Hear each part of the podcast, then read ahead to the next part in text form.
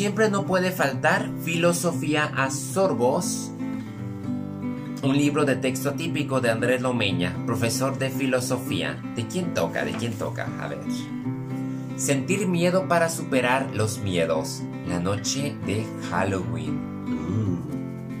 En 1978, el estreno de la película Halloween consiguió que el, slash, el slasher, un subgénero de terror sobre psicópatas y asesinatos a cuchilladas, entrara en su edad dorada.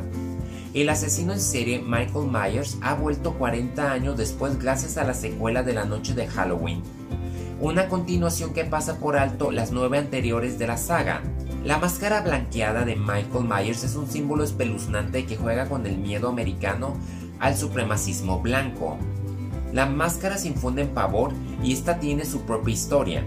Se diseñó a partir de un molde del Capitán Kirk, el personaje de la saga de ciencia ficción Star Trek. Unos periodistas obsesionados con Michael Myers quieren conocer la psique de este perturbado, que acabó con la vida de su hermana mayor y luego con la de muchos más se centran en el icónico criminal y solo después en las víctimas. De hecho, estos periodistas de investigación entrevistan a la superviviente Laurie Strode solo para comprender la autosa mente de su némesis, Michael Myers. Laurie, la final girl de la saga, la última mujer viva que se enfrenta al asesino, lleva toda la vida preparándose para matar al implacable hombre del saco, el Boogeyman en el folclore anglosajón. Le dice a los periodistas que no hay nada que aprender del mal, no es una enseñanza moral, sino una negligencia ética, una indiferencia extrema hacia el sufrimiento.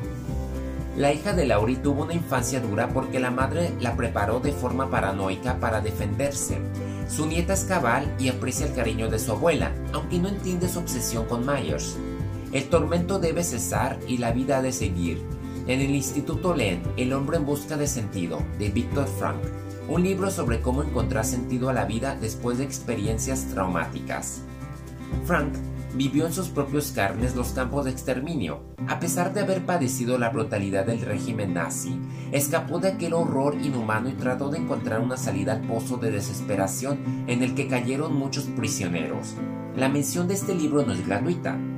La noche de Halloween nos transmite que la esperanza puede recuperarse después de experiencias terribles y denigrantes. Michael Myers asesina a hombres y mujeres, pero sobre todo se ensaña con el género femenino. Esta misoginia sufre un giro feminista en la película.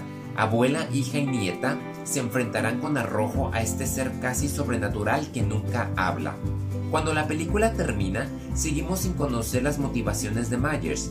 El agujero negro de su SIC es la fuente de nuestra angustia. Lo que no se verbaliza resulta perturbador, porque queda como una pregunta sin respuesta. Las películas de terror como las pesadillas sirven de entrenamiento emocional.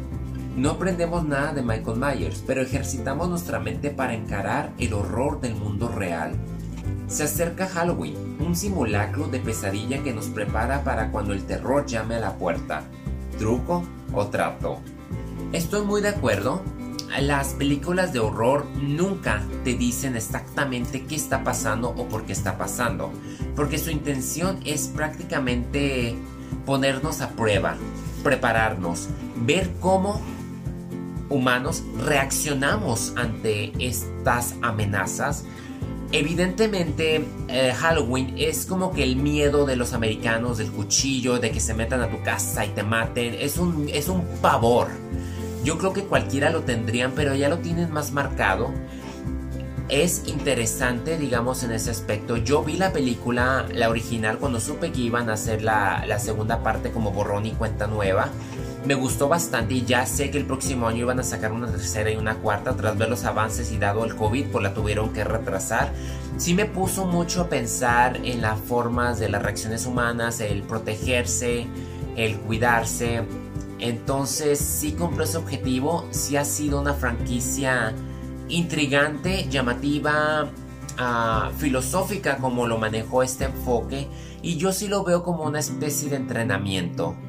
Dios no quiera nos veamos bajo esas circunstancias, pero tomando en cuenta las estadísticas de violencia en cualquier país, yo creo que sí sería muy importante entonces prestarle atención a ese tipo de películas. Igual podríamos encontrarle cierta lógica o retroalimentación, pero a través de nosotros. No esperes nada del antagonista. Eso está por hecho, como lo podrás ver en cualquier producción de horror. Modo Philo Reader sigue en llamas.